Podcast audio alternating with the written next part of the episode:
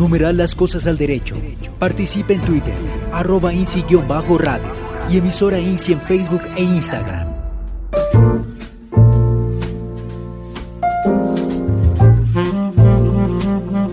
Saludamos a todos los oyentes de INSI Radio y de este programa Las Cosas del Derecho, que ya estamos llegando al programa número 229 que se dice, se dice rápido, pero realmente realizarlos serían 229 horas, mejor dicho.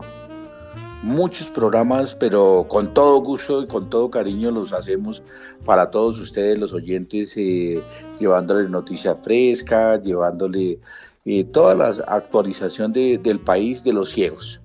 Así que en ese sentido hoy vamos a hablar de las recomendaciones del INSI para la vacunación de los ciegos.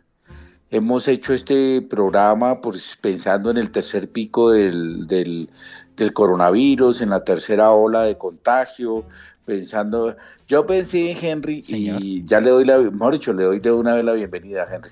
Sí, señor doctor, cordial saludo para usted, para todos nuestros oyentes, que como lo dice el doctor, en este programa número 229, un programa muy importante, muy interesante para las personas con discapacidad visual que nos escuchan a través de los micrófonos de Easy Radio, mi Henry, yo pensé que ya no íbamos a hablar más de coronavirus y vacunas. Yo hacía tiempo no, no habíamos vuelto como un poquito como, como evadiendo el bulto, o mejor dicho, ya como queriendo salir de este tema, como queriendo hablar de braille o de algunas otras cosas más amables, pero no podemos ser em, como esquivos a la realidad, pues si la realidad es que otra vez volvimos a subir en el contagio. Sí, nosotros acabamos de sacar un documento, Henry, de recomendaciones del Instituto Nacional para Ciegos INSI sobre el proceso de vacunación para los ciegos.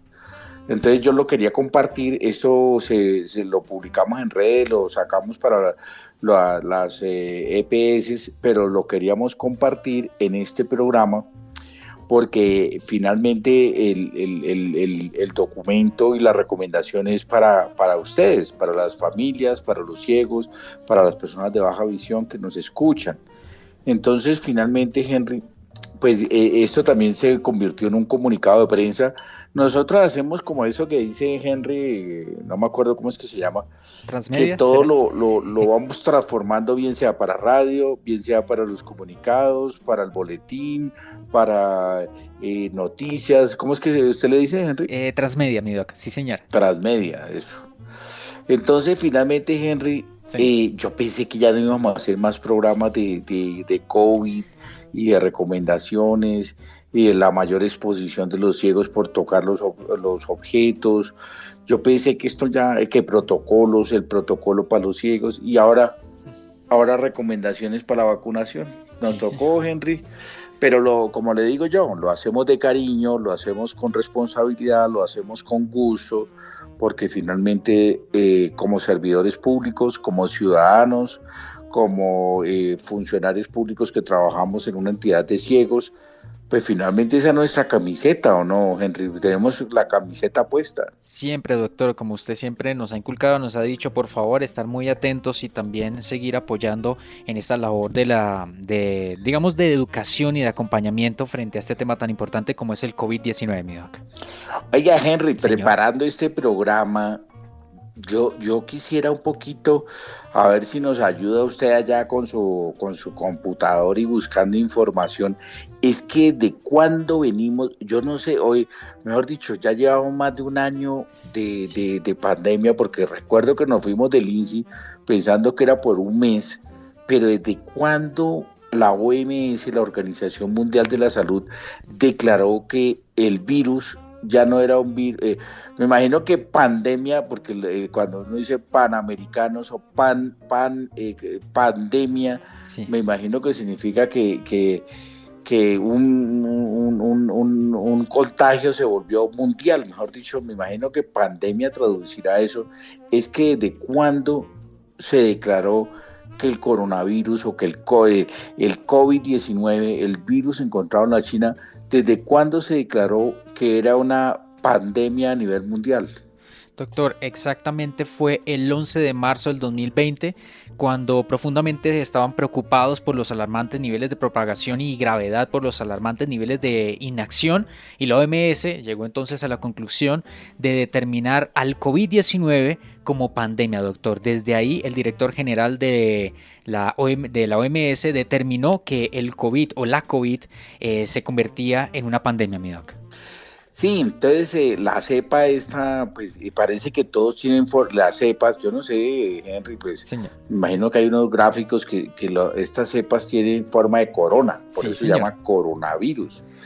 Que hay varias que han salido de estas, pero pues esta fue la más contagiosa y eso que ya hay varias eh, mutaciones del virus. Eh, está la, mutación, creo que hay una inglesa, brasilera, surafricana, bueno, eso, eso como que va variando pero, y, Henry, y, eh, eh, cuando el director mundial de la OMS, creo que usted había buscado quién era el director mundial de la OMS, creo que él declaró, que, eh, creo que es un señor árabe, me parece. Sí, señor. Declaró la, como declaró la, la cepa como una pandemia. Correcto, doctor. Eso fue el 11 de marzo del 2020. el secretario general Tedros Adhanom eh, es la persona encargada de dar esta alarma ante el mundo, doctor. Y aquí tenemos eh, este audio que también cuenta con su traducción. Doctor, ¿será que lo escuchamos, por favor? No, pues yo me encantado que le compartamos a los, oyentes este momento histórico que yo pensé, nunca pensé en mi vida que, que me tocara vivir una pandemia a nivel mundial, pero pues igual la, la estoy viviendo con gallardía, con altura y sin derrotarme ante la vida, sino con todo cariño y con todo gusto, mejor dicho, y es lo que les quiero, les quiero compartir a los oyentes. Así que, Henry, pues compartámosle eh, eh, eh, la declaratoria de este señor, ¿cómo se llama? ¿Tedros? Tedros Adhanom, sí señor. bueno, escuchémoslo, Henry. Vamos a escuchar este audio extraído de Euronews a esta hora en Las Cosas al Derecho. In the days and weeks ahead, en los próximos días y semanas esperamos ver el número de casos, el número de muertes y el número de países afectados aumentar todavía más. La Organización Mundial de la Salud ha estado valorando este brote constantemente y estamos profundamente preocupados tanto por los alarmantes niveles de expansión y severidad como por los alarmantes niveles de inacción Hemos, por tanto, estimado que el COVID-19 puede ser considerado una pandemia.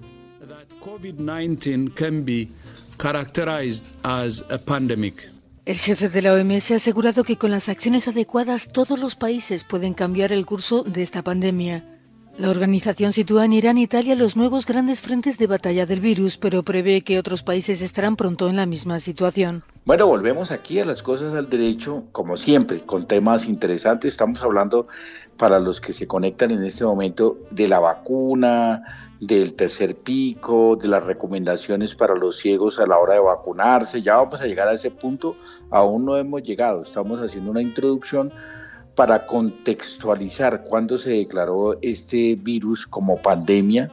Y eh, Henry está, eh, tiene, ya, ya pusimos al, al secretario general, yo pensé que era director, pero no, es el mismo esquema de Naciones Unidas y de los organismos internacionales, que como igual que, que, Naciones Unidas tiene un secretario general, no tiene ni director ni presidente, sino es un secretario general, y, y ya lo puso Henry cuando declaró como pandemia el 11 de marzo del, 2020, del 2020, ¿no? Sí, señor. Y nosotros, Henry, que pensábamos que el 2020 iba, hicimos el juego de, la visión perfecta y pensamos que iba a ir por otro lado, pero, pero bueno, la vida nos dio otra sorpresa y, nos tocó, nos ha tocado, no quiero utilizar ese término de reinventado, reinventarnos, porque ya está muy manido, muy machacado, pero pero sí, nos tocó como eh, redireccionar todo el trabajo desde el INSI, irnos mucho por las plataformas, irnos por otras alternativas digitales, eh, virtuales, pero sin embargo seguimos con todo cariño llegándole a la población ciega de todo el país a través de estos nuevos formatos. Henry, ¿y cuándo llegó a Colombia este virus? O sea, en realidad yo, yo me acuerdo que hablaban de los chinos, yo me acuerdo que decían, no, que, y, se acuerda gente que había unos estudiantes colombianos y que por qué no los devolvían y que no sé qué, porque eso, primero cuando estuvo en la China, pues parecía que era un virus en la China, pero ahí no se había declarado pandemia y que los iban, y yo me acuerdo que la W y yo, yo no sé qué emisoras entrevistaron a los colombianos y, y, que se querían regresar y hasta Colombia mandó un avión, me acuerdo mucho que Colombia mandó un avión para traerlos. Pero ¿cuándo fue que llegó el virus a Colombia? Oficialmente, doctor, fue el 6 de marzo del año 2020. Fue por una ciudadana procedente de Italia de 19 años. Esta mujer que presentó síntomas y acudió a los servicios de salud donde le tomaron las muestras para el análisis respectivo y ante esto, pues el Instituto Nacional de Salud confirmó resultados positivos a las pruebas, doctor, y fue oficialmente la primera persona que contrajo, que tenía el, COVID-19 y que se decretó aquí en Colombia, doctor. O sea, primero llegó a Colombia antes de declararse pandemia. Correcto, doctor. Sí, señor. El 6 de marzo y la declaratoria de pandemia fue el 11. Claro, porque digamos que un virus puede haber virus, pero pandemias a nivel mundial. Sí, señor. Que la última había sido en el en 1900, ¿cómo es? 1920, que fue la gripa española, que por cierto, según tengo entendido, no era española, sino que se difundió mucho, se, se contagió mucho más en España, pero no era en sí que la, la cepa se hubiera dado originalmente en España ah, y, llegó hasta Colombia incluso, lo mismo, hace, hace 100 años también llegó aquí el, bicho, el bicho le dicen, no sé por qué, despectivamente como para, para desechar un poquito el virus, pero... Y Henry, Señor, en ese recorrido, la pandemia en el 11 de marzo, declarada pandemia por el director, el secretario general de la OMS, en Colombia eh, llegó el 6 de marzo. ¿Y cuándo hubo el primer fallecido, Henry? Doctor, infortunadamente fue el 15 de marzo, pero oficialmente eh, el 21 de marzo. Es decir, el 15 de marzo falleció un taxista de 58 años en Cartagena y eh, inicialmente se decía que había sido por una afección de otro tipo, pero luego de hacer los respectivos análisis se determinó que esta persona de 58 años había fallecido por COVID-19, mi doc. Sí, yo recuerdo, yo recuerdo que el señor falleció y después de fallecido fue que hicieron pruebas post-mortis, post-mortem, no sé cómo se dirá, y fue cuando detectaron que, había sido por COVID. Sí, señor. Él es Arnold de Jesús Ricardo, era, fue la persona que falleció. Sí, imagínese, Henry. Pues todo esto es lo que hemos tenido que vivir después dos declaratorias de estado de emergencia económica, social y ecológica, y muchos periodos de cuarentena, tres picos. En Colombia es que van tres picos, gente, porque a nivel mundial hay países que cuentan cuatro. Yo no sé cuáles. Yo recuerdo el de agosto del año pasado, más o menos. Sí, señor. El de enero, después de las fiestas de diciembre, y ahora que estamos viviendo el tercer pico después de Semana Santa, Henry. Sí, señor doctor. Y en Italia también tuvo un pico extra que ellos, eh, digamos que tuvieron la crisis inicialmente cuando estábamos iniciando nosotros aquí a confinarnos en Colombia, ¿no, doctor? Ahí tuvieron como un gran pico y por eso alcanzaron el cuarto pico, ¿cierto? Sí, depende, depende de cada país, digamos, se hace el recuento, pero nosotros de manera corresponsable, de manera mm, solidaria, queremos contarle a todos los oyentes de INSI Radio, de este programa Las Cosas al Derecho, ¿Cuáles son las recomendaciones a la hora de vacunarnos como personas con discapacidad visual? O sea, ¿cuáles son el paso a paso que tenemos que dar para la, vacunación y, cuáles serían como algunas recomendaciones específicas? Porque desde luego que en los periódicos hay un paso a paso para, todo, para todos los ciudadanos, porque todos estamos en la expectativa, pero nosotros hemos ido traspolando eh, estas recomendaciones sobre todo pensando en, los ciegos, en las personas con discapacidad visual y en los ciegos. Incluso, Henry, habíamos ah, dicho que antes de adentrarnos en el comunicado de prensa del INSI, eh, emitido por el INSI, íbamos a compartir otro audio. Sí, señor doctor. Aquí tenemos también como el, día actual, doctor. ¿Cómo, ¿Cómo estamos actualmente? ¿Por qué se ha decretado este tercer pico, doctor? Y pues tenemos unas cifras interesantes pactadas del pasado 5 de abril del 2021, mi doc. Perfecto, entonces escuchémoslo y con eso vamos contextualizando y nos vamos adentrando en este programa 229 de las cosas al derecho. Doctor, un dato curioso, ah, ya que usted mencionó lo de la gripe española, estaba investigando aquí rápidamente y varios investigadores afirman que empezó aparentemente o en China en 1917 o en Francia en 1916. O sea que parece que China es recurrente, doctor, podría ser. Se repite la historia, se repite la historia, Henry y que es que en Colombia estaba gobernando. Yo, yo recuerdo porque yo he leído cositas, eh, eh, Marco Fidel Suárez, y no terminó su periodo presidencial y renunció eh, en el 21 o sobre, sobre 19, o sea, 1921. Sí, señor. O sea, hace 100 años él renunció y en este momento también estamos en un momento político difícil porque pues obviamente estas pandemias lo, eh, la, economía, el confinamiento, todo esto, mejor dicho, es muy difícil, pero por eso digo yo que la labor del INSI, la labor de Henry, la labor de la emisora, eh, eh, es un poquito seguirlos acompañando, seguirles llegando a sus casas, a sus hogares y, y decirles no están solos, tranquilos, estamos acompañándolos en esta situación difícil, en este tercer pico, y estamos llevándole las recomendaciones de la vacunación. Entonces, Henry, me dice que vamos a escuchar un audio. Por favor, sí, señor doctor, vamos a escuchar este audio en Las Cosas al Derecho. En 20 días, Colombia pasó de registrar 2.000 casos diarios de COVID-19, como el 15 de marzo, a más de 10.000, como lo reportó hoy el Ministerio de Salud. Hay la falsa sensación de que como ya está la vacuna, entonces ya se acabó la pandemia.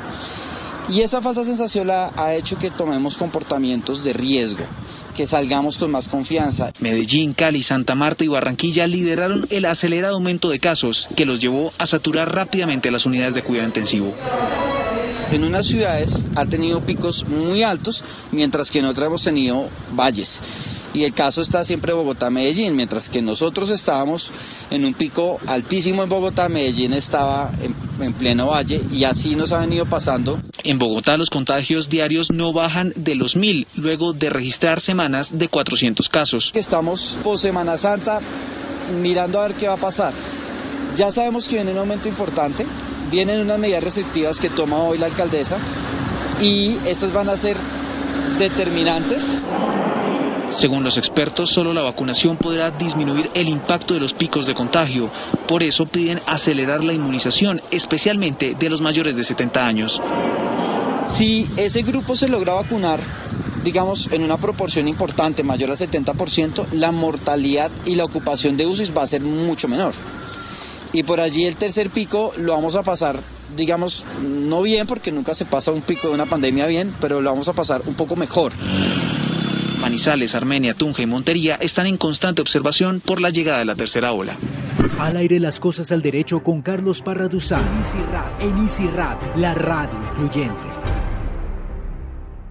Bueno, volvemos aquí a, a, las cosas del derecho, al Instituto Nacional para Ciegos, a la emisora de los ciegos, que siempre está buscando cómo acompañarlos con temas bien interesantes.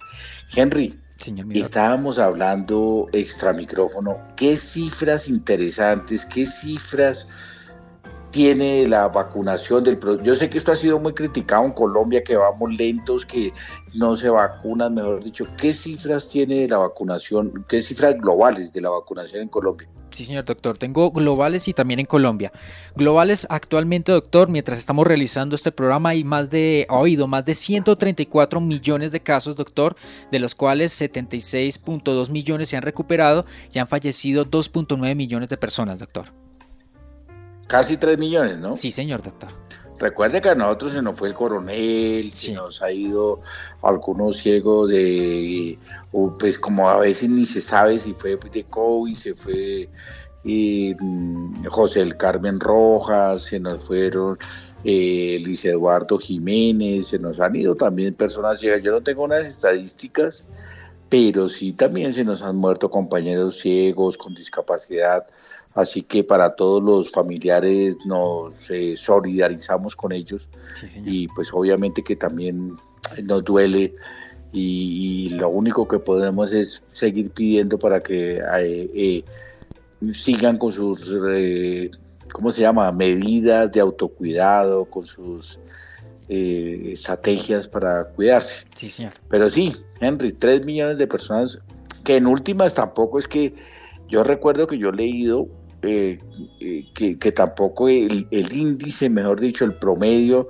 habla del 1% que fallecen de todas las personas contagiadas, tampoco es tan letal el virus, pero es que de todas maneras 3 millones son 3 millones. Sí, señor doctor.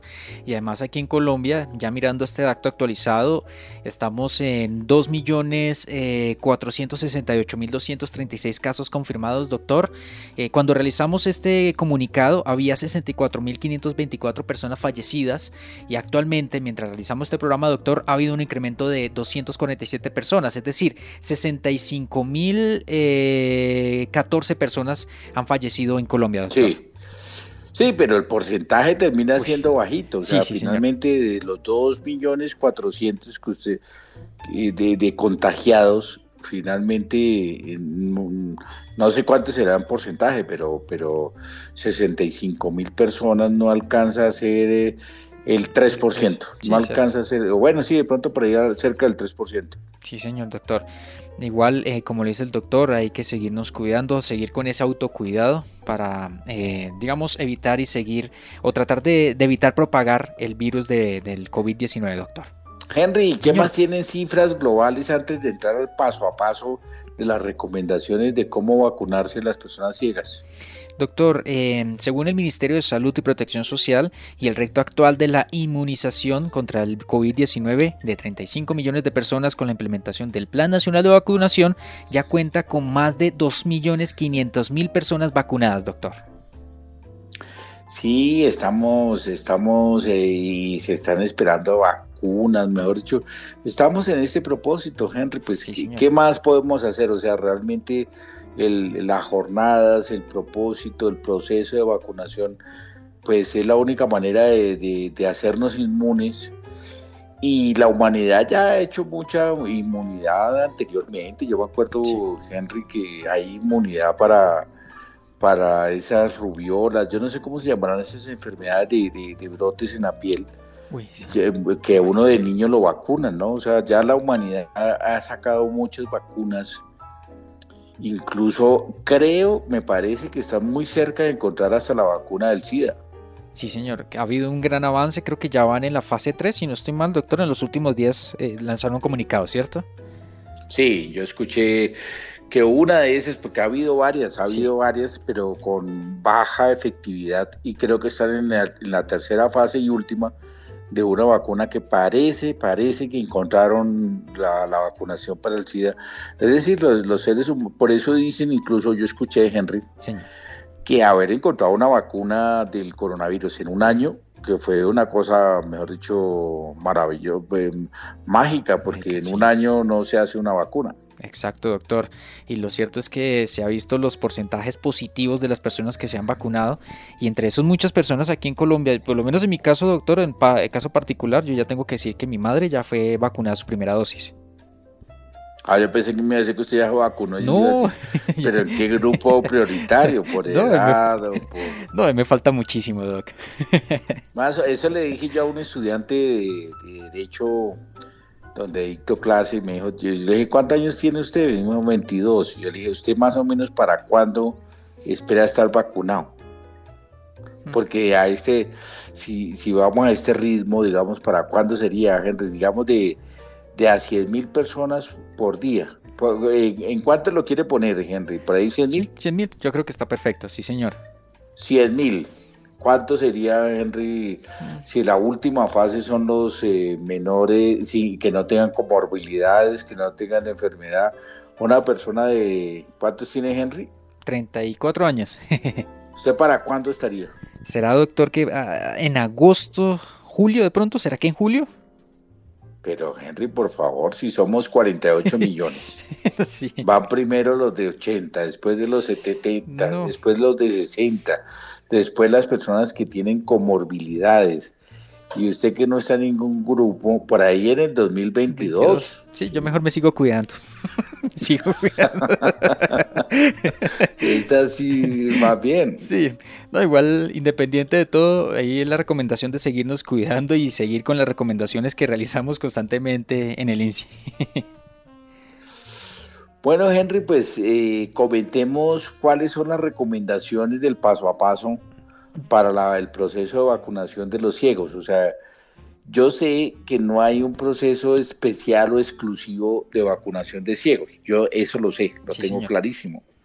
Pero ¿cuáles podrían ser algunas recomendaciones que le podamos dar a la población con discapacidad visual a la hora de vacunarnos, a la hora de ir, de, de empezar como ya, mm, mejor dicho, ir pensando en la vacunación, con toda esta eh, zozobra que ha salido, que eh, hay vacunas sin el líquido, hay jeringas sin el líquido, que la AstraZeneca eh, Oxford no, no, no, no está dando resultado. ¿Cuáles serían esas recomendaciones, Henry? Doctor, iniciamos por la actualización de los datos en la EPS, doctor. Este es como el primer paso que tenemos que realizar, porque he conocido casos, doctor, que eh, muchas personas están, eh, tienen registrada eh, su visita como tal a la EPS, al médico, en un lugar donde vive de pronto los hijos, pero él o esa persona vive en otro lugar, doctor. He conocido un caso, entonces les desactualizar estos datos para que se pueda realizar la vacunación en el lugar más cercano donde viven, doctor. No, y además no solamente los datos de, domicilio, sino también, por ejemplo, si ahora eh, tiene enfermedad de comorbilidad o enfermedad de base, digamos que ahora es eh, diabético, ahora tiene alguna otra enfermedad, pues para cambiar de grupo prioritario. Si, eh, mejor dicho, uno tiene que ir actualizando sus datos porque finalmente las, los gallitos y las enfermedades le van saliendo con, el, con, con los años. O sea, eso es una realidad, pues pues para todos, ¿no? Sí, señor doctor. ¿Usted no le está cayendo el pelo todavía? Sí, ya pelo también, doctor. Uno también va. Yo he engordado un poquitico en ese tiempo de, de confinamiento, la verdad. ¿En cuánto está? ¿En cuánto está Henry, más o menos, como para ubicar los oyentes? Volví a subir, estoy en 72. 72 kilos, ¿y cuánto mide? 1,74. Estoy ahí en el promedio, pero yo pesaba 68 hace unos meses. O sea que subí 4 kilos. El problema es que después de que los suba no hay forma de bajarlos. Exacto. El problema es cómo los baja y de a dónde. Eso es correcto. E, ese es problema. sí, vale, yo estoy como en 80 y mido unos 69, así que tampoco... No, estamos pues, bien. Y a ver cómo los bajo. Bueno, Henry, ¿qué otra recomendación en el paso a paso de la, de la vacunación? Ahora bien, doctor, después de actualizar los datos, la EPS nos va a contactar para dar la fecha y hora de vacunación, mi doc. Este paso a mí me preocupó mucho, Henry, porque cuando yo hice este, eh, yo hice un cuadrito, nosotros hicimos un cuadrito aquí con mi esposa, me ayudó, pero resulta que si usted no tiene un contacto o no tiene el WhatsApp o cambió el correo, hay gente que deja morir el correo electrónico, y entonces, ¿cómo, lo, cómo, lo, cómo le, informan que tiene la cita, de, está agendado para la vacunación? Exacto, doctor. Ahí toca por lo menos estar actualizando los datos, por eso lo importante del paso uno, como lo decíamos, actualizar los datos con la EPS. Sí, pero es que en el segundo es que ellos te van a contactar, pero generalmente es un contacto digital, No, no es que le manden una carta en papel, no, no, no. Generalmente le llega un correo, pero eh, a mí este fenómeno me mm. ocurre muy, muy, muy seguido, que la gente no es permanente, no es constante con sus correos electrónicos, o sea, la gente deja morir, o eh, el Henry, Henry Díaz 24 era cuando tenía 24 años, ahora ya no lo tiene, ya ahora es Henry Díaz 35 y estos se van desapareciendo, o sea, la gente no tiene, ¿usted hace cuánto tiene su correo personal? Uy, este, el, que tengo actualmente, doctor, hace como 10 años.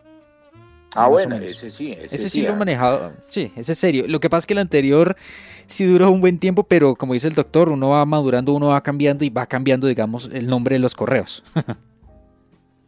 Sí, por eh, no, y correos más serios, porque sí. empiezan uno con sus correos rarófonos y sí. Beethoven, Beethoven eh, 28, no, no, no. Pero es cierto. Entonces sí, por eso hay que, hay que tener un canal de comunicación digital abierto, abierto, porque si no, de lo contrario, no hay forma, o si es una persona adulta y no maneja correos, que el hijo le maneje el correo, o que le llegue por WhatsApp, pero, pero, o si no, no hay forma de comunicarle. Bueno, ese es el segundo paso. Vamos al, tercero, Henry, en, que esta listica, esta listica me está gustando. Sí, señor. Y, y pues son cosas elementales, pero a mí me parece importante decirlo. Sí, doctor, y es importante para que todo lo tengamos presente. Por eso, doctor, hay que asistir únicamente si se tiene una cita asignada. Esto es también importante, ¿no, doc? Pues eso ha ido cambiando, esto ha ido cambiando, Henry. Y yo lo puse aquí en el, en el, punto porque está entre las recomendaciones, eh, uno busca documentos en Internet y sí eh, sí está, pero ha ido cambiando. Últimamente para acelerar el proceso de vacunación, digamos, abren, abren la, los vacunódromos, pues que yo no sé si, si, el término existe, pero los vacunódromos abren, digamos, dicen, mire, desde que tenga 70 años puede, puede venir a, a la hora que quiera, sin cita. Entonces, esto se ha ido cambiando pero por grupos de por grupos de vacunación. Recuerde que son creo que cinco o seis grupos de vacunación y esto ha ido cambiando un poquito, pero eso lo van diciendo las autoridades. O sea, en principio es si está agendado vaya, pero eh, tienen que estar pendientes porque a veces abren el grupo, abren el grupo y dicen si tiene más de 70 venga.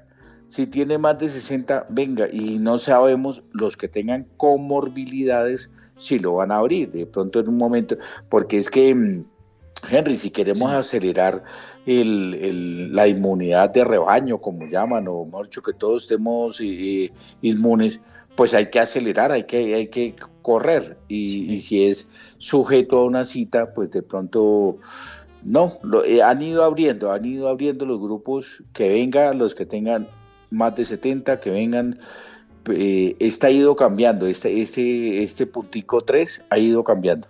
Doctor, para tener mayor precisión sobre estas etapas, ¿le parece si escuchamos un audio del Ministerio de Salud que nos cuenta las fases y etapas de vacunación en Colombia? Ah, no, si lo tiene claro, mejor dicho, qué bueno que nos comparta eso.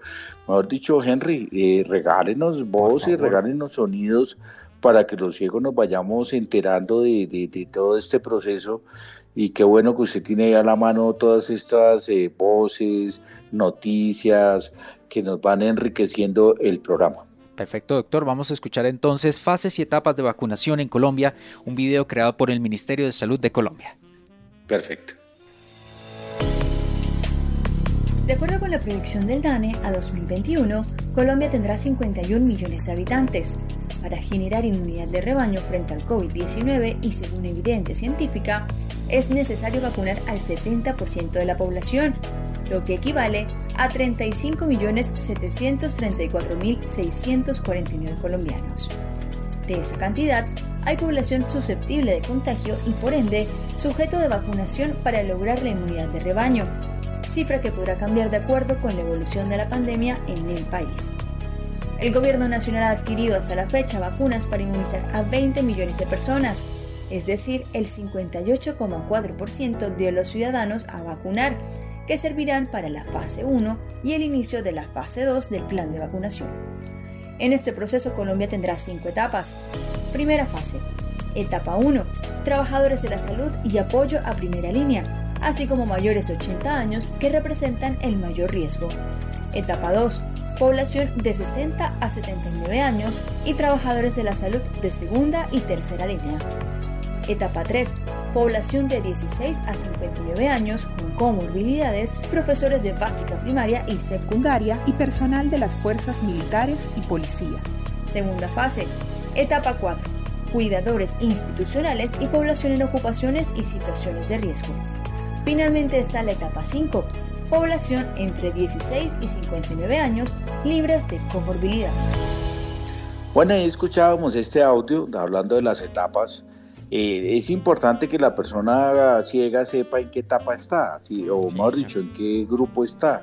si es en el de 70, en el de 60, como en el de enfermedades de base, si, eh, si, si es del equipo médico, incluso el de equipo médico se cambió, porque ya no es solamente médicos, pueden ser de mensajería de los médicos, pueden ser secretarios de médicos, pueden ser paramédicos, o sea, mejor dicho, se abrió el espectro para cubrir todo, todos los que tienen relación con los médicos. Yo me imagino que hasta una persona que atiende en una farmacia, por ejemplo. Correcto. No es médico, pero yo me imagino, no, no, no tengo seguro, pero entonces, Henry, si estamos en este paso, en estas recomendaciones, ¿cuál otra tendríamos?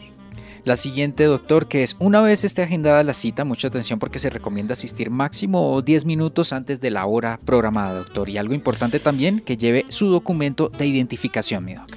Esta la pusimos, Henry, porque es que no recomiendan llegar media hora o una hora antes. Exacto. Porque para evitar eh, aglomeraciones, filas, digamos, precisamente porque se recomienda es que estemos eh, alejados uno del otro para evitar contagios. Entonces, Claro, uno de pronto por hacer más hace menos, eh, no llegue tan con tanto tiempo de antelación, sino casi a la hora de, la vacuna.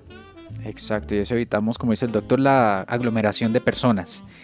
Mi doc, otro punto muy importante, este va centrado también en las personas con discapacidad visual, y es que por ser personas con discapacidad visual se recomienda ir con un acompañante guía o un lazarillo, o su lazarillo mejor, que podrán estar presentes en todo el proceso de vacunación, mi doc. Sí, pues está obvio, digamos, yo no quiero como pecar de indiscreto, pues las personas con discapacidad son autónomas y pueden ir con su bastón, pero para este caso, para este caso, yo preferiría como director del INSI que vayan con un acompañante que le lea, que le cerciore, que le revise la perfecta vacunación. Pues también puede ir solo y tengo la plena seguridad que lo van a atender muy bien pero digo yo, recomiendo, recomiendo que si puede ir con un acompañante, mejor. ¿Usted, Henry, va a ir solo o usted cuando le toque...? No, mi doc, yo, yo, yo, sí voy acompañado. yo, ya la tengo clara. ¿Pero porque le, da tuto o qué? la verdad, la verdad sí, doctor, yo le tengo un poquito de miedo a las, a las jeringas, y, pero ahí voy acompañado. No, este, yo pensé que será así fuerte, que yo, sea, aquí que no hay problema. No, pero bueno, igual lo importante es que sí cumplo con el deber de, vacunarme, pero mejor acompañado. Sí, lo mejor también. Por eso, usted que va a ir acompañado, pues los ciegos también, la recomendación es que vayan acompañados. Sí, señor doctor, es una muy buena recomendación para tenerla en cuenta y para que vayamos acompañados. Ahora bien, doctor, eh, sigamos avanzando como usted eh, es una persona con discapacidad visual, usted le debe leer el consentimiento informado y usted deberá afirmar si acepta o no la vacunación, mi doc. Sí, eso lo estábamos hablando extra micrófono, Henry, que el consentimiento informado es cuando uno consiente es que acepta, pero de manera informada. O sea, usted acepta vacunarse con las posibles reacciones que puede tener por la vacuna. Entonces, usted tiene que determinar eh, si sí o si no acepta eh, ser vacunado y firmar. Y ese documento se lo queda al Estado, o sea, eh, para evitar cualquier dificultad que es bajo su voluntad. Si usted no, o sea, las personas que no quieran vacunarse, pues no se van a vacunar, no hay nada, nada más que decir, pero el que se vacuna es con su consentimiento, con su aceptación, con su, pero que le lean. el, el consentimiento informado, Henry, no va a estar en braille no va a estar en braille, pero, pero sí tienen la oportunidad de que se lo lea. Exacto, doctor. Y como también lo, mencionábamos previamente, yo le decía al doctor, esto quiere decir que la persona está ahí de forma voluntaria. Él dice si sí o si no desea ser vacunado. Doctor, y es que hay unos autos, digamos así, se ha hablado sobre los efectos secundarios de, de las vacunaciones en general que puede de pronto generar fiebre, como algunas vacunaciones.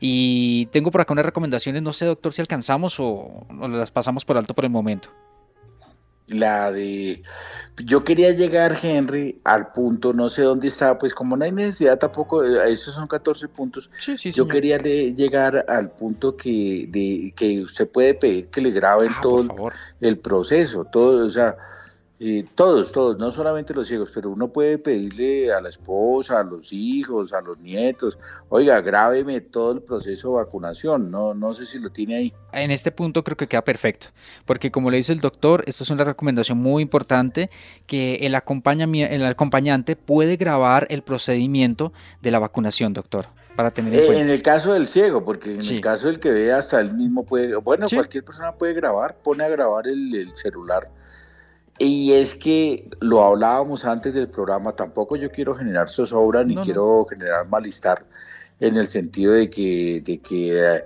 de que de mala fe están vacunando mal. No, no, no. Ha habido algunos accidentes o algunas, eh, pues entre 3 millones de vacunas me imagino que siempre pueden haber cosas, ¿no? Sí, señor. Y creo que Henry tiene uno de los videos donde a la señora la vacunaron sin el líquido.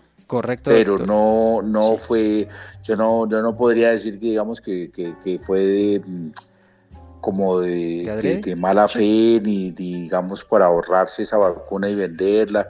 Eso no lo podemos decir, pudo haber sido un accidente y nosotros como agentes del Estado, como servidores públicos, mal nos quedaría eh, decir que la vacunación está haciendo, eh, digamos que se están robando las vacunas, no hubo un accidente, hubo un accidente y quedó grabado y la menos mal iba con la nieta y la nieta le, o la hija le, advirtió de que realmente no fue vacunada, que sí le pusieron la, la, aguja, pero que no tenía en ese momento el biológico, creo que le dicen ahora, el, líquido, ¿no? El biológico. Sí, señor. Por eso, eso lo tenemos, pero yo no quiero, Henry, despertar eh, alarmas cuando no las hay, digamos que no creo que los eh, vacunantes, los eh, vacunadores, no sé cómo se llamará, todo el cuerpo médico que están haciendo vacunas, no creo que lo vayan a hacer de mala fe, ni mucho menos, simplemente que si la persona ciega prefiere, la persona ciega y la persona que ve, que le graben el proceso de vacunación, se puede hacer. Y con eso se cerciora, se lo muestra a su papá, a su mamá, a su hijo, le muestra el video y con eso constatan de que sí fue eh, perfectamente vacunado. Y este es el caso, doctor, como usted lo menciona, de doña Celina, quien no lo notó, pero su nieta, quien la acompañaba, está grabando al instante, sí se dio cuenta que de pronto la, jeringa, como, se muestra ahí, doctor, la sacan del común, o sea, no es que la hayan seleccionado ni nada por el estilo, sacan con, en medio de todo el montón de vacunas e inyecta y no se da cuenta que no tenía líquido. Pero afortunadamente la, nieta le muestra, eh, la persona que está vacunando dice, sí, tiene toda la razón, no nos dimos cuenta, volvemos a inyectar. Entonces, para tenerlo en cuenta, mi doc. Perfecto, Henry. Entonces escuchemos el video, pero como le digo, no es que estén haciendo trampa, ni mucho menos, simplemente que pueden entre 3 o 4 o 5 millones de vacunas, pues claro que van a haber errores o alguna alguna cosita puede, puede suceder, es 5 o 10 o 20 vacunas entre 3 millones, desde luego que puede, puede pasar. Entonces, eh, sí escuchémoslo, Henry, pero como una, como una posibilidad y para que, por eso, precisamente esa es la recomendación, que si quiere vaya con un familiar y le graba la, el procedimiento de vacunación. Escuchémoslo entonces, un video extraído del tiempo.com en las cosas al derecho. No, pero si no lo han vacunado. ¿Ah? ¿Lo no, no. Mari, mi currículum, yo estaba convencida que la había aplicado. No. Solo la apoyó, pero no sé qué pasó. ¿Qué pasó? Uy, yo creo que eso lo puedo simular. Sí. Para prepararla psicológicamente. ¿Qué pasó la primera vez? Es que se me, se me salió. Bueno, Henry, pues sí, es que son varios puntos, varias cositas. Nosotros le estamos comentando a las personas ciegas que se van a vacunar ¿Qué deben tener en cuenta? Ahora, si usted lo considera, si, si quieren grabar, si no quieren grabar, no hay problema. Que el consentimiento informado lo pueden llevar firmado, pero si quiere allá se lo leen. Si quiere mm, tocar la, la, jeringa, yo creo que lo, pueden dejar tocar también, ¿no? No creo que sea, sea, en caso que si no ve, pues lo puede tocar. Em, cada uno de estos pasos, pues todos estamos en la 48 millones de colombianos estamos en esta misma preocupación. Y Henry, hablábamos extra micrófono que hay que esperar un poquito después de cuando después de la vacuna hay que esperar unos 20, eh, media hora en el mismo sitio por si hay alguna, ¿cómo dice el punto? ¿Alguna reacción adversa o algún alguna eh, digamos que eh, algún pues, síntoma. Me imagino que el cuerpo reacciona con la vacuna. Exacto, doctor, porque como se menciona en este comunicado, una vez se haya vacunado, como le dice el doctor Parra, debe esperar media hora por si de pronto presenta algún síntoma. Y punto importante también para, para resaltar en medio de todo esto, esta vacuna se debe realizar en el brazo no dominante, como también aparece en este comunicado, y también se le debe informar a la persona vacunada el nombre de la vacuna, doctor. Sí, yo decía, yo, yo la otra vez cuando, cuando escribí estos eh, puntos, yo dije el nombre del laboratorio, pero resulta que hay vacunas que no corresponden al nombre del laboratorio. Por ejemplo, la de Sputnik. ¿Usted sabe qué es Sputnik? Mm. ¿El Sputnik qué es, eh, Henry? No, doctor, sé que es la rusa, pero no, no, no sé. Pero creo que fue un transbordador ruso que ah, mandaron a la luna. Sí, señor, ya me acordó. Que sí, sí, sí lo recuerdo. Fue el primero que llegó y que estuvo ahí presente, que, hemos dicho, tenía un acceso de memoria muy pequeña, lo de un disquete, más o menos. Sí, pero no el nombre del laboratorio no corresponde al, al nombre de la vacuna. Correcto. Entonces, digamos, en este caso no. Hay algunos que sí, por ejemplo, Pfizer sí se llama laboratorio. Por ejemplo, el de Johnson y Johnson creo que se llama, ¿cómo se llama la vacuna? No, no, no se llama Johnson, se llama parecido, pero no es el laboratorio o la, marca como tal es Johnson, pero, pero la vacuna no es Johnson, es Janssen, creo que sí. Sí, señor, Janssen, tal cual.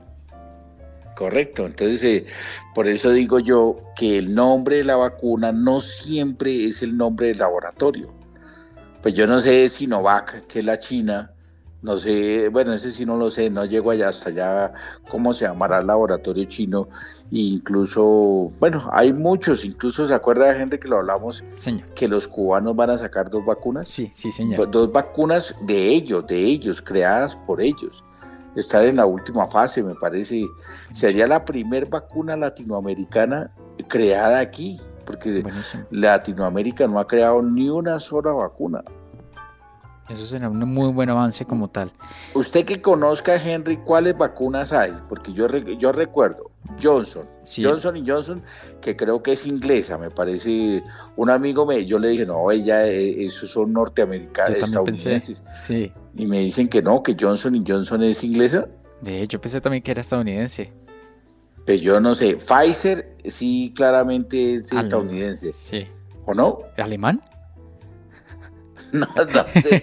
Pues de pronto como hay alianzas entre laboratorios puede ser una combinación, ¿no? Está la china, está la rusa Sputnik, está la inglesa, la otra inglesa que es, eh, eh, ¿cómo se llama? AstraZeneca, Oxford, que fue con la Universidad de Oxford. Y yo que sepa, creo que no hay más, ¿o sí? Sí, señor, tiene toda la razón. La Pfizer es estadounidense. sí, señor. No, la Pfizer sí. La duda era con la Johnson y Johnson. Johnson y Johnson. Ya mismo voy a buscarla porque tengo la duda, doctor, también. Yo también tengo la duda, pero a mí me decían que el shampoo, Johnson y, y todo lo Johnson era inglés, pero a mí me parece que es estadounidense. Yo tengo la duda porque hay muchos productos Johnson para bebés, cosas de Johnson, pero no sé si realmente, es que como les digo, puede ser de un país, pero que el laboratorio funciona en otro. O sea, eso últimamente ha cambiado mucho. Exacto, doctor. Pues bueno, Johnson Johnson es de Nueva Jersey, Estados Unidos, creado en 1886, pero la vacuna Janssen Farmacéutica, en las oficinas centrales están en Bélgica. Ay, mire, ahí está. Pero la marca Johnson y Johnson sí es de Estados Unidos. Sí, señor, de Nueva York, Nueva, Jersey, digámoslo así. Sí, señor. Nueva Jersey, que queda al lado de Nueva York, por cierto, pero está en el mismo condado, creo que. Sí, está en el mismo. Pues Henry, señor yo no sé, eh, como recapitulando, eh, mm. ¿qué otra, de, para no ir punto por punto, qué, qué última, bueno, esto que hay que esperar porque puede generar alguna reacción. ¿Tenemos algún audio para acompañar esta, esta, este punto, esta recomendación del INSI de que espere, que no se vaya a ir de una vez por si de pronto el cuerpo reacciona de manera extraña. ¿Tenemos algún acompañamiento de algún médico o algún audio que nos ayude con esto? Sí, señor doctor, tenemos eh, un audio del doctor Daniel Serrano, jefe del servicio de alergología. Él nos va a contar los efectos secundarios de cualquier vacunación y también lo va a enfocar más en el tema de COVID-19, doctor. Pues Henry, escuchémoslo y venimos para el cierre del programa eh, de que volvimos a hablar de vacunación, de COVID. Desafortunadamente nos toca volver al tema porque estamos en el tercer pico eh, alto del contagio de coronavirus. La vacuna lo que genera es una reacción inmunológica, básicamente. A raíz de esa reacción inmunológica que se genera con la aplicación, algunos individuos responden de forma más exagerada hacia ese estímulo nuevo y hace que se generen esos efectos adversos.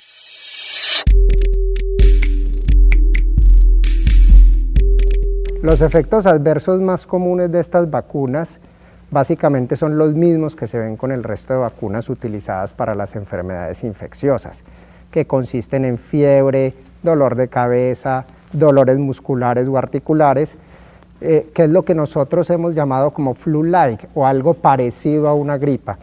Esos efectos normalmente son muy transitorios y deben ser leves. Lo usual es que estos efectos no duren más de 24 a 48 horas y que no le impiden al individuo realizar sus actividades diarias, ¿de acuerdo?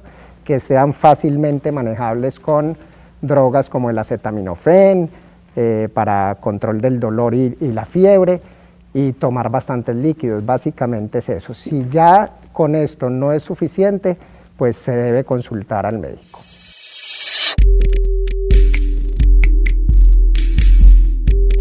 La alarma fundamental, Betsabe, es que no puede el individuo realizar su actividad diaria. ¿sí? Ya un síntoma que le impide al individuo eh, desempeñarse en su quehacer diario se considera como un síntoma muy importante y si además persiste por más de 48 horas, pues debería consultar. Bueno, ahí escuchábamos, eh, Henry, este, este caso que ocurrió, pero como les digo, no queremos asustar ni alertar a la gente. Esto puede pasar, puede pasar, pero para eso pedimos que vaya con un acompañante. Yo creo que esa es la mejor solución. Si Henry dice que va a ir con un acompañante y él ve, pues sí. yo también voy a ir eh, con Carolina, con mi esposa, yo voy a ir a, a vacunar, me imagino que ella también va a ir conmigo y no importa, aunque yo no vea, yo voy a estar ahí pendiente y vamos a grabar. ella me dice a qué altura pongo el celular y empezamos a grabar. ¿Qué, y, qué pasa? ¿Qué nos quita de grabar la sesión, el procedimiento, la vacunación? Eso no tiene nada de malo y estamos autorizados a grabar o no, gente. Claro, doctor, y más eh, para tener en cuenta los efectos secundarios como lo estábamos escuchando y como hablábamos con el doctor, que se pueden tener que pues igual es como cualquier vacuna, doctor. Eh, todas las vacunas pueden de pronto generar algún estilo de fiebre y demás, pero como lo decía el anterior médico, en el caso de sentir alguna fiebre se puede tomar acetaminofeno o algo así, eh, que, le ayude también a reducir todos esos síntomas que pueden producir, doctor. Henry, y por último, para ir redondeando el programa y ir hablando con los eh, oyentes y este diálogo entre los dos, pero para los eh, oyentes de INSI Radio y las familias y las personas ciegas, ¿cómo es, Henry, lo del carnet? O sea, finalmente yo me vacuno, salgo ya vacunado, ya salgo con el biológico en mi cuerpo, tengo que esperar media hora por si tengo alguna reacción adversa o, el cuerpo reacciona un poquito, mm, un poquito feo. ¿Y cómo es lo del carnet? ¿Cómo, cómo, eh, qué, qué, ¿Eso qué es? En sí, doctor, es un papelito sencillito. Dice, la salud es de todos en la parte superior. Mi, mi, salud. Ahí dice, mi vacuna, certificado de vacunación. Aparecen los nombres y apellidos, documentos de identificación o identidad. Se selecciona cédula o tarjeta de identidad y eh, el número como tal, la fecha de nacimiento, doctor. Y eso es lo que aparece en la parte frontal. Ya se abre, doctor y en la parte interior, ahí encontramos eh, el nombre del biológico como doctor, la fecha de vacunación, la dosis 1 y la dosis 2, doctor. Ahí para tener en cuenta. O sea, el nombre del biológico es el nombre de, la vacuna. De la vacuna, sí, señor. Sí.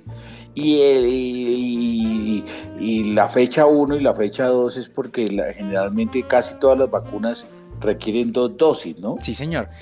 Y además es muy importante porque aquí se selecciona no solamente el fabricante como tal, como lo estamos mencionando, sino también el lote de esa vacunación, doctor, para tener en cuenta. Henry, pero no había una vacuna que creo que es una sola dosis. Sí, si no estoy mal, ya le confirmo, doctor, como usted lo mencionó previamente, creo que es la de Johnson y Johnson. A mí me parece que la de Janssen. Sí, señor.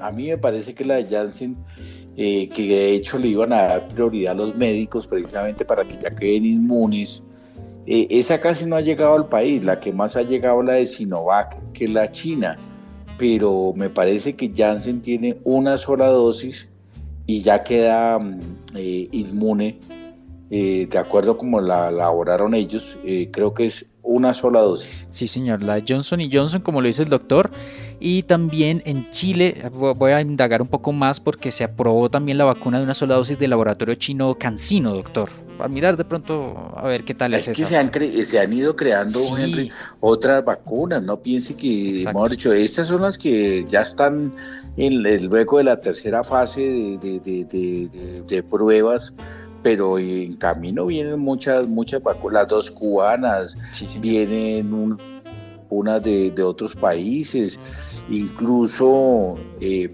eh, están pensando en que que nos den, digamos, como la fórmula y, crear y fabricarla aquí en Colombia, digamos, algún laboratorio que nos dé la fórmula y nosotros la, replicamos para ir más rápido, pero claro, los laboratorios no quieren soltar las fórmulas porque pues se las copian o no sé, pero, pero sí, desde luego que hay muchos que están trabajando en esto para hacer más vacunas. Sí, señor doctor. Lo importante como tal que lo hemos estado mencionando es que eh, tengamos en cuenta todo este procedimiento, todo este paso a paso que hemos estado mencionando para tenerlo en cuenta y sobre todo algo que se nos escapaba después de la, de la primera vacuna, doctor. Eh, las recomendaciones, como estamos mencionando previamente, en seguir usando su tapabocas, el distanciamiento y todos los cuidados que hemos estado mencionando mes a mes, día a día, a través tanto de los micrófonos de INSI Radio como también de nuestras redes sociales, de los cuidados que hemos tenido. Por eso dicen por eso dice Henry que la mejor vacuna es el autocuidado. Correcto. Sí, señor doctor. Eso es cierto, doctor. Pues, Henry, señor. Lo invito a que demos un par de conclusiones y cerramos el programa número 229 del día de hoy, eh, acompañándolos con el proceso de vacunación, solidarizándonos con este tercer pico, estando les queremos decir, estamos todos estamos en el mismo esfuerzo de no contagiarnos, de seguir viviendo, de seguir tratando de, hacer lo mejor que la vida nos pone en este reto, pero vamos a hacer un par de conclusiones, Henry. ¿Usted qué, diría? Me gustó mucho lo que dijo el doctor, el autocuidado sigue siendo una parte primordial y creo que eh, el deber como ciudadano para volver a retomar a nuestra vida habitual es vacunarnos, doctor. Creo que eso es lo importante y seguir ese paso a paso que hemos mencionado. Yo tengo una conclusión, Henry, que es un poquito histórica. Y no es la primera vez que la, la muerte o la vida nos pone este reto. Hubo la peste bubónica en la Edad Media, hubo la peste española hace 100 años y volvemos a tener esta peste, esta, este coronavirus. O sea, no es la única vez que la humanidad se ha enfrentado a un bicho invisible como es el coronavirus. Eh, varias veces ya la humanidad ha tenido este reto y siempre hemos salido adelante. Así que no, no hay por qué esta vez ante este reto no salir adelante, pero tenemos que cuidarnos, desde luego. Pero la historia, la humanidad nos dice que sí hemos tenido este tipo de contagios masivos que se llaman pandemias y que hemos salido adelante. Sí, señor doctor, esa es una muy buena recomendación, una muy buena conclusión. Y doctor, muchas gracias por este excelente programa. Bueno, Henry, pues muchísimas gracias por acompañarnos, muchísimas gracias por hablar de estos temas un poquito delicados. Eh, lo estamos haciendo con el mayor optimismo, sin ser eh, folclóricos, sin ser eh, facilistas, simplemente lo queremos asumir con responsabilidad, pero tampoco con, con pesimismo. Entonces, por eso lo hemos hecho así, hablando punto por punto pero no queremos ser fatalistas, Henry, así que le recomendamos a todos que se sigan cuidando, que se vacunen, que tengan su carnet y que lo tengan como una reliquia para contarle a sus nietos. Pues muchísimas gracias, Henry, muchas gracias, a todos los oyentes por estar conectados en este programa 229. Le deseamos que tengan un muy bonito día y estaremos como siempre pensando en ustedes, eh, pensando en un, en un próximo tema, buscando información para llevarles aquí a las cosas al derecho con Carlos Parra y Henry Díaz. Muchísimas gracias. En Easy Radio al Derecho con Carlos Parra Duzán.